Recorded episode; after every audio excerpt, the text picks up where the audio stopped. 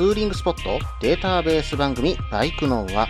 この番組はツーリングが好きという方にお届けするツーリング系ポッドキャスト番組です。私のみならず、皆さんのおすすめスポットやグルメ、イベントなどを紹介、共有ができればと思っております。どうぞ皆さんよろしくお願いいたします。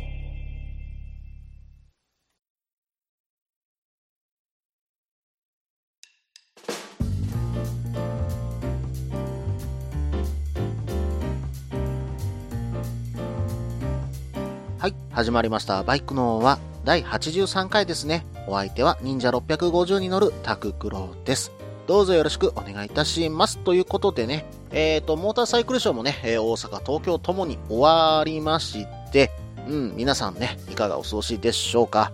うん、まだまだね、ちょっと花粉の季節で、今、私もね、うん、鼻声でこうやってね、喋っているような状況です。お聞き苦しいね、点もあるかと思うんですけどもね、えーその点はご了承ください。うん。そしてね、えー大阪モーターサイクルショー、東京モーターサイクルショーとね、えー終わったところですよね。うん。私もね、えー大阪モーターサイクルショーには顔をね、出させていただきましてね、えいろんなブースにね、挨拶させてもらいました。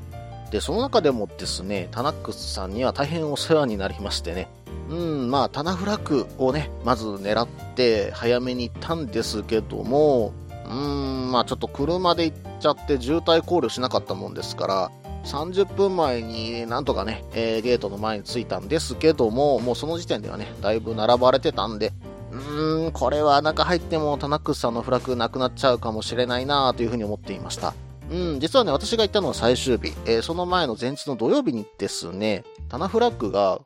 10分以内に全部なくなってしまうというような状況をね、ツイートを見かけしまして、うん、あ、これはちょっとまずいなということで早く行ったつもりだったんですけども、ですけども、うー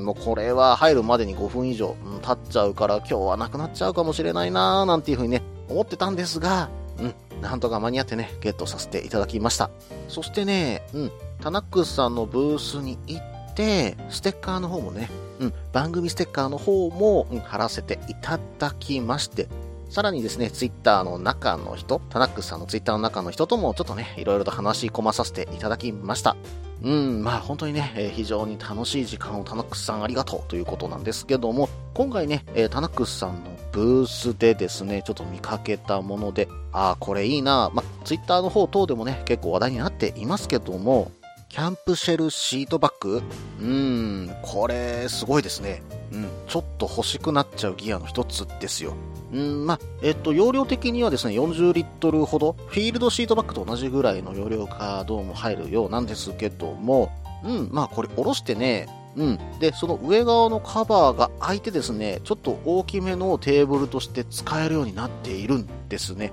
で、しかも、このテーブル開いたところそのままだと弱いんで、ちゃんと足までそこに収納されるようになっているんですよ。この開いたこの内側にね、ちゃんと収納できるようになってるんですね。うん、まあこれね、また見た目もいいしね、うん、本当に心揺さぶられる商品っていう風に私はちょっと思っております。またね、今回タナックスさんの方で出してたのもう一つ、ちょっとこれは気になるなと思ったのが、冷やしスマホ始めましたっていうようなね、えーまあスマホのケースだったんですけども、うん、うまく風を通すようにして、夏にね、えースマホが熱暴走しないようにね、うん、冷やすケースだったわけなんですね。これね、意外とやっぱ起こるんですよ。私もですね、スマホでやっぱりナビとかしてると、やはりね、Wi-Fi を使ってるからかどうかわからないんですけども、うん、スマホが結構ね、発熱するというか、うん、まあ、チップがちょっとね、あの、頑張っているんでしょうね。うん、一定の温度をやっぱり超えてきてしまって、携帯がね、うん、まあ、セーフモードに入ったりだとか、勝手にね、電源が落ちてしまったりね、やっぱりしてしまうんですよね。うん。で、最近はね、やはり地図をあまり持たずに、スマホだけでなんとかしてしまおうっていうことも多いので、もうこれね、電源落ちてしまったり、セーフモードに入ってしまうと、もうこれは、うん、迷子ですよね。うん、しかも行った先でそれになる確率の方が高いので、うん、例えばですね、まあ私今尼崎に住んでいて、琵琶湖あたりまで行きましたと。さて、ここから美味しいものを探そうとなった時に、その時に熱暴走で落ちたこともあるんですよ。うん、そして、もう道がわからないので、まあ、適当に走ってれば美味しいところもあるだろうと思って走ってたらもう何にもなくってですね、結局尼崎まで引き返してきて、お昼ご飯を食べれずなんていうこともね、あったりしました。まあ、地図持ってけよ。まあ、その辺で聞けばいいじゃないかっていうふうにね、うん、まあ、言われたら終わりなのかもしれないんですけども、うん、まあね、やっぱりスマホに頼りきりなところがね、最近は出てきたなぁなんていうふうにね、よく思いました。うん、まあそんな中ね、この冷やしスマホを始めましたっていうね、このスマホのケースですよ。うん。まあ商品名はですね、デジケースマウント AC というものなんですけども、まあ5月末発売予定で、うん、8インチのね、タブレットが入るものまで、えー、実はラインナップ揃っているそうなのでね、えー、自分のスマホ、もしくはタブレットに合わせたね、形も選べるのは嬉しい限りですよね。はい。そしてですね、もう一つ、実はね、ステッカーで本当にね、うん、タナックスさんに紙対応いただきましてね、大阪モーターサイクルショーで実はあのステッカーを貼ったボードがあるんですけども、今回それをね、えー、東京には持っていかないという話になっていたそうで、うんで、ちょっとね、タナックスさんのあのツイッターの中の方がですね、それを大変心苦しく思われてたようで、で、私もね、えー、それをちょっとね、ツイッターで、うん、今回ちょっと東京には持っていかないそうだよ、みたいなことを、うん、他の方のね、ツイートの中の返信でね、えー、話してたところ、そこにですね、タナックスさんがね、えー、入ってきてくれまして、ステッカーをね、送ってくれれば、うん、東京モーターサイクルショーのえー、貼るところにね、貼っていただけるということをね、うん、書いてくださったんですね。うん、これにはね、本当にタナックスさんありがとうございますと、えー、いうことで、早速ね、送らせていただいて、うん、東京モーターサイクルショーの初日からですね、うん、タナックスさんのブース、しかもフロントローですよ。うん、もう一番左上にね、貼っていただきましてね、うん、もう一番目立つとこに貼っていただいて、本当にありがとうございますということで、えー、貼っていただけてたんですね。うん。そしてね、えー、何名の方から見たよというようなね、えー、ツイッターもいただいておりました。本当に皆さんありがとうございました。そしてね、えー、タナックスさんには本当にね、えー、ありがとうございますと、えー、この場でお話して申し訳ないんですけども、え、言わせていただきます。ありがとうございました。さて、今回のバイクの輪はですね、いつもと趣向を変えまして、そのモーターサイクルショーで私が面白いと思ったような商品とかサービスをね、え、紹介させていただこうかと思います。うん、まずはですね、三つ葉さんコアさん。2019年5月発売予定のですね、ダイヤルレバーロックなんですけども、うん。え、ー、と、今までのね、実は商品として、要はブレーキとスロットルを同時にロックする、えー、商品があったんですね。これが、バイスガードという商品が、えー、三つ葉さんコアさんからは出てたんです。ですけども、うん。今回ね、その従来品とこのダイヤルレバーロックをちょっとね、あの、比べてみてくださいって言われてね、まず持たされたんですよ。うん。ダイヤルレバーロックの軽いこと軽いこと。うん。あの、今までの商品の、まあ、本当に4分の1ぐらいしか重さないんじゃないかなっていうぐらいね、えー、実は軽く感じました。うん。しかもこれダイヤルで回して鍵が外れるっていうことで、鍵もまあいらないわけですよね。うん。なんでね、これ本当に傾向性重視の商品らしいんですね。なんで旅先とかでやっぱりバイクが不安だ。でもね、えワイヤーロックとかチェーンロック持っていくと重いんで、何かいいものがないかなといった時にね、うん。このブレーキレバーとスロットルをロックするものか、まあブレーキのディスクにね、えー、つけてしまうような、うん、あのロックも、まあ実際存在してますけども、うん。まあ、こちらの後者に関しては正直言って付け忘れっていうのがやっぱりね、気になるところで怖いんですよ。うん。以前ね、私それで立ちこけしたこともあるんですけどね。うん。ただ、これハンドルのところにあるんで、まずそれはね、ありえないだろうというようなこともあるんで、まあその辺も安全性としてはあるのかなというのはあります。まあ、あと何より物としてちっちゃいんで、うん、まあ、本当に持ち運んでても楽な商品だなっていうふうに思います。まあ、ポケット1つぐらいに入るぐらいの大きさですからね、非常にね、使い勝手のいいロックなんじゃないでしょうか。まあ、一点気になるとすれば、やっぱりね、ブレーキをずっとかけ続けている状況になるので、まあ、ブレーキホースとかがね、えー、大丈夫なのかというようなことも私自身としてはね、うん、不安に思ってたんですよ。でもまあ、あの、三葉さんコアさんのね、えー、お話を伺うと、まあ、毎回毎回これでロックしてしまったら、うん、それはちょっとブレーキの方のホースとか、うん、まあ、圧力の関係で、えー、悪くなるかもしれないけども、まあ、旅先とかで、うん、その1日置いとくぐらいであれば、特に問題ないと我々は判断していますと、えー、いうことでね、回答もいただいていますんで、特にね、まあ、本当に旅先で、えー、軽くね、かけとくだけっていうようなことであればね、えー、この商品もありなんじゃないでしょうか。うん、やっぱりバイク離れてね、うん、ご飯とか食べに行く時とかね、やっぱハンドルロックだけじゃ不安だなと思うことがね、多々あるんですよ。まあそういう時にね、これ持ってれば私もいいなというふうに思ってるんで、これちょっと5月出たら、うん、買おうかな、なんていうふうにね、ちょっと思っている次第ではあります。はい。それではね、次の商品を見ていこうと思ったんですけども、前半の方が少しね、え、長くなりましたので、え、これにて終了とさせていただきます。続きは後半です。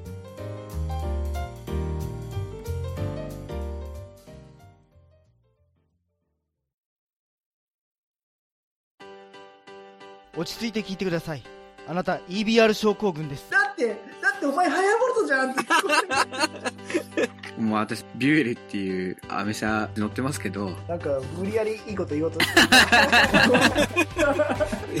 忙しいあなたに心のパーキング。元バラエティラジオ、グッドスピード。この番組は初心者には情報を、ベテランには懐かしさを。バイクトークを楽しみながら、バイクとライダーの社会的地位向上を目指すバイクバラエティ番組です。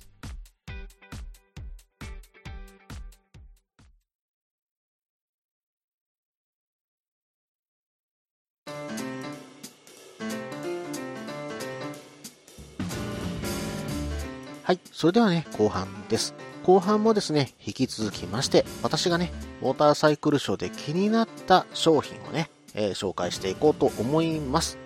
次に紹介するのは、バイク本体の方なんですけども、うん、なんだこのバイクっていう風にね、ちょっと思ったバイクが1台ありました。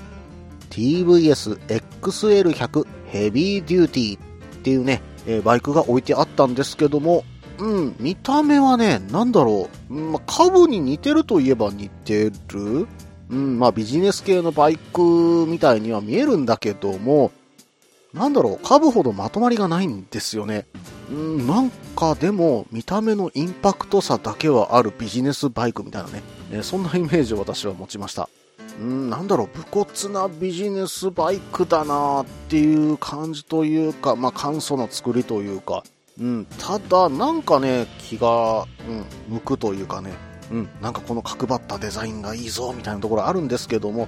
それがですね、スペックを見るとまた驚いたんですね。うん、100cc ですよ。100cc あるんですけど、うん、5馬力ないんですよ、これ。4.35馬力しかね。え、本当かっていうふうにちょっと思ったんですが、うん、その分トルクあるのかなでも5馬力ないとね、さすがにちょっとしんどいよなっていうふうに思うんですけどもね。うん、まあ、デザイン的には、私はですよ、私は、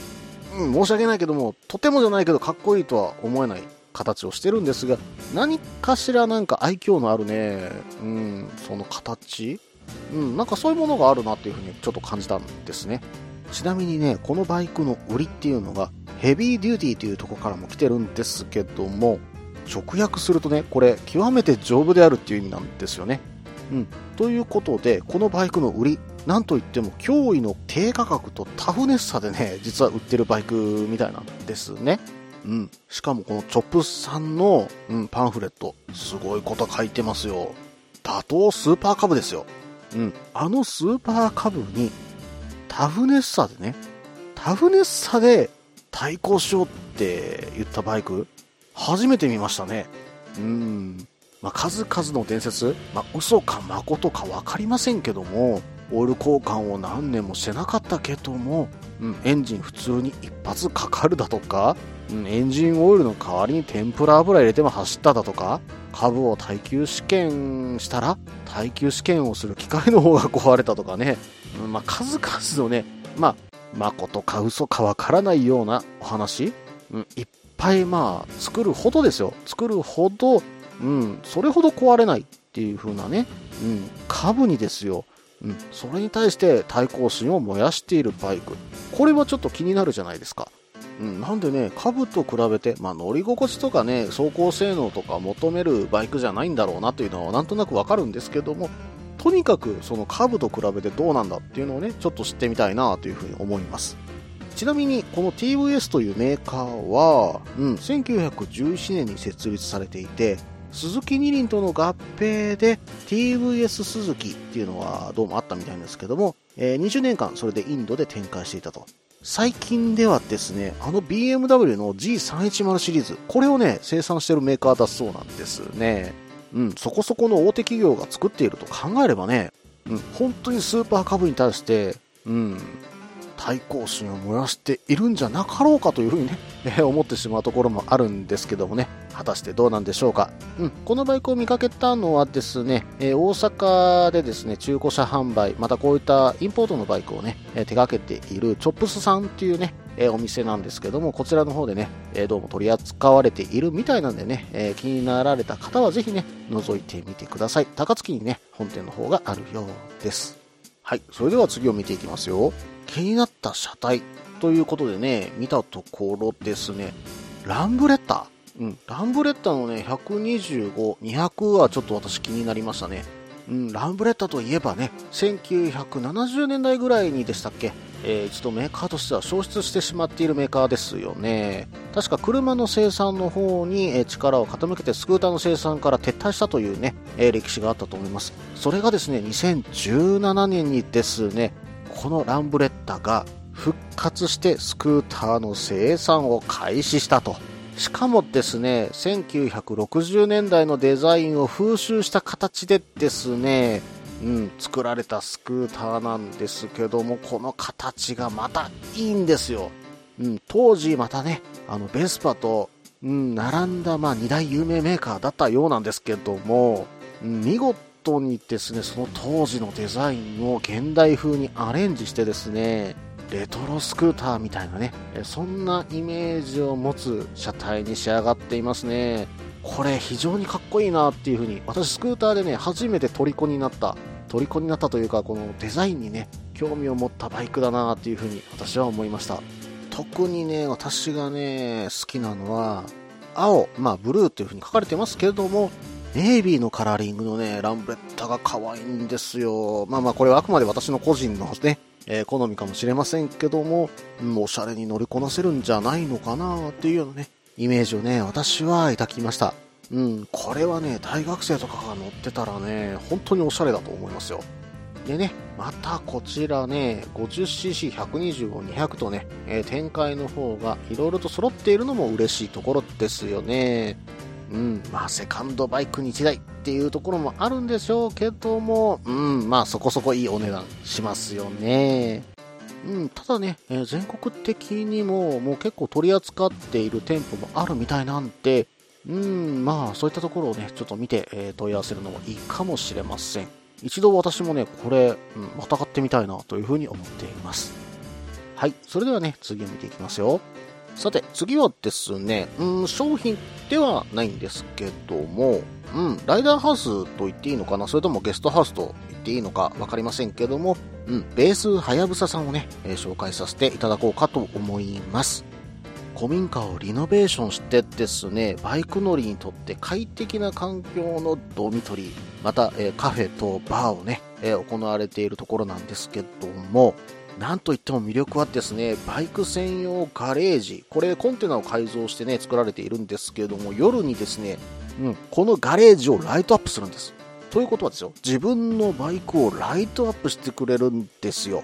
うん、そんな中、そのドミトリーに泊まり、またここのカフェバーでね、まあお酒をちょっと飲んだりするのもいいじゃないですか。自分のバイクを、うん、いろんな旅をしているライダーさんたちと一緒に酒を飲みながら語り合う。こんなね、なかなかいい雰囲気の、うん、ドミトリーってないと思うんですよね。うん、しかも抜群の雰囲気のカフェの中からそのバイクを見る。さらにその中から地酒、ウイスキー、またですね、カクテル等を飲みながらゆっくり談笑できるスペースがあるわけですね。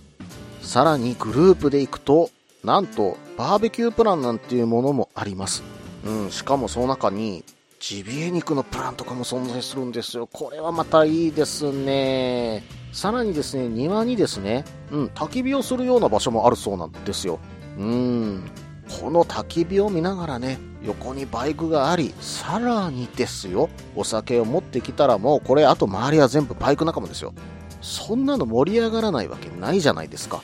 まさにですね、バイク乗りにとってみんなと楽しめる楽園じゃないかなというふうにね、ちょっと思うところがあります。さらにですね、ガレージには、うん、ちょっとしたメンテナンスができるように工具まで取り揃えてあって、さらにはアクティビティとかもね、体験することができます。うん、まあ、田植えとか稲刈りまでね、体験できるそうですし、例えばね、えー満天の星空の観測とかそういったアクティビティもあります。うん、これはね、僕も本当前々からちょっとはね、目はつけてたんですけど、大阪モーターサイクルショーにね、出店しているとは思ってなかったんですが、どこかでね、一回行ってみたいんですよね。うん、まあ、泊まるにはちょっと驚異的に短いのかなと思うところもあったんですけども、うん、ただですね、鳥取、まあ、岡山のあたりをちょっとね、えー走ってきて、えー戻ってくるような感じで、この鳥取の八頭町でね、一泊するみたいな感じになればちょうどいいのかなっていうふうに思います。うん。ね、こちらの方で一晩楽しんだ後は、思想の方とかですね、京丹後の方を回りつつ、大阪の方に回ってくるというのもありですし、まあ、あとはね、伊豆市とか寄ってお蕎麦を食べてくるとかね。うん、まあ、大阪方面からね、えツーリングに行くとすれば、かなりね、えゆったりした時間が過ごせるんじゃないのかなと。いろんなところに寄っていくことができる、まあ、ベースの拠点として考えるには、かなりいい場所にあるんじゃないのかなというふうに思います。いつかね、バイクの輪で、このお宿貸し切ってみたいなというふうに思うこともあるんですけどね。うん、貸し切りのプランも実はあるんですよ。うん、45,600円からというふうに書いているんで、おそらく、まあ、時期によって、えー値段が変動するのかなというふうに思っているので、まあ、そのうちね、うん、皆さんとお泊まりのね、イベントができたら、またそれはそれでね、楽しいんじゃないかな、なんていうふうにね、思ったりしています。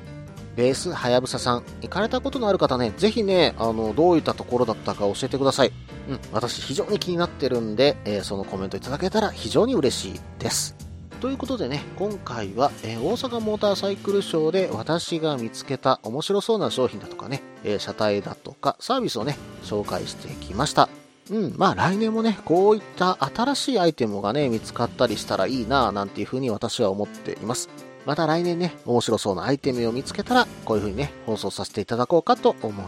ます。それではこれにて後半の方終了します。引き続きましてエンディングですけども、その前に CM です。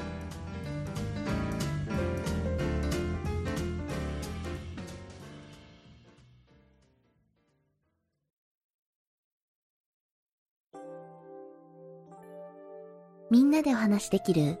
行きつけのライダーズカフェ、ネットに作りませんか？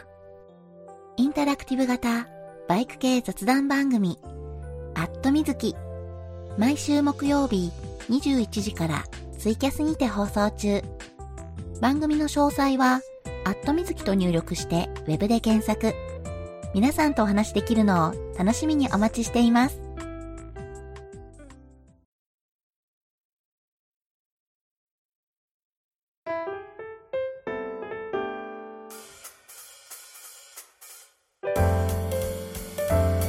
はい、それではね、エンディングです。エンディングではですね、ちょっとね、告知の方が2件ほど、まあ、忍者祭りに関しては以前からね、お話しさせていただいてますので、こちらの方を含めて2件ということでね、紹介させていただきます。うん、まずはこの忍者祭りなんですけども、来たる2019年5月4日土曜日9時から14時、場所、東役所青山支所にてね、開催されます。5月4日は緑の日、緑の日は川崎の日、川崎の日は忍者の日ということでね、えーそういった意味合いから、うん、あの忍者祭りということでね、えー開催されます。まあ、この日に開催されるといった理由なんですけども、まあ、それとですね、まあ、本当に伊賀市忍者が有名なんでね、えーその忍者にかけてですね、忍者のミーティングをしようということでね、集まります。まあ、今回ですね、イベントとしてはですね、カスタムコンテストだとかですね、各バイク関連メーカーのブース、まあ、フリマ等の出展もありますし、